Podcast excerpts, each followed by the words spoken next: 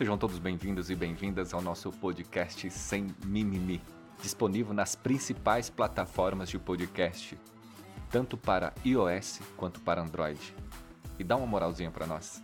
Segue a gente no Instagram, Renato Machado SST. Segurança e saúde do trabalho, de fato, não é para amadores.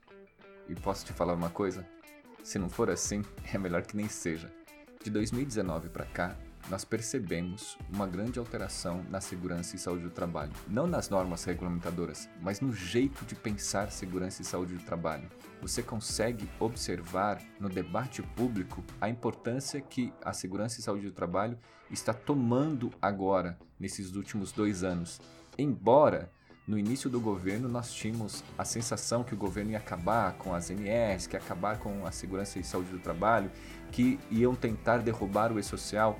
O e-social ele passou por grandes mudanças, mas não derrubaram o e-social. E, na verdade, este governo colaborou para que o e-social mostrasse de fato para que veio. E ele veio para fiscalizar a sonegação de tributos, ele veio para arrecadar. O novo layout mostra de fato para que, que veio o e-social. Ele veio com o decreto 3048 e vai pegar essas empresas que ficam sonegando um único tributo que ela paga que é para o financiamento da aposentadoria especial. A segurança e saúde do trabalho voltou para o debate público com força total. Os assuntos mais falados, como NTEP, como FAP, como LTCAT, aposentadoria especial, acidente do trabalho, estes assuntos estão de volta e com força total. Infelizmente, não é uma nota oficial, mas já sabemos que o E-Social não vai entrar este ano. O que nos resta para a área de segurança e saúde do trabalho não é simplesmente nos conformarmos ou desmotivarmos, já que o e-social ele não entra em vigor. Olha, na verdade, é um motivo para que a gente se aprofunde, estude e se dedique à área para convencer a empresa de investir em segurança e saúde do trabalho. E nós temos muitas armas a serem usadas.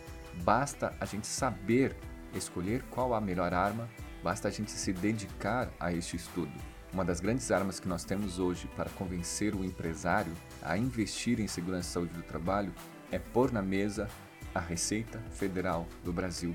Ela já está ampliando a sua fiscalização e ela vai chegar com ou sem o e-social. É claro que nós temos também o PGR e o GRO, mas o PGR e o GRO ele vai ajudar a gente a organizar a casa, ou pelo menos tentar organizar a casa, mas ele não vai fazer o PGR e o GRO não são suficientes para convencer a empresa a investir em segurança e saúde do trabalho. Olhe para a Receita Federal e traga ela à baila. Você vai ver os olhos do empregador brilhar.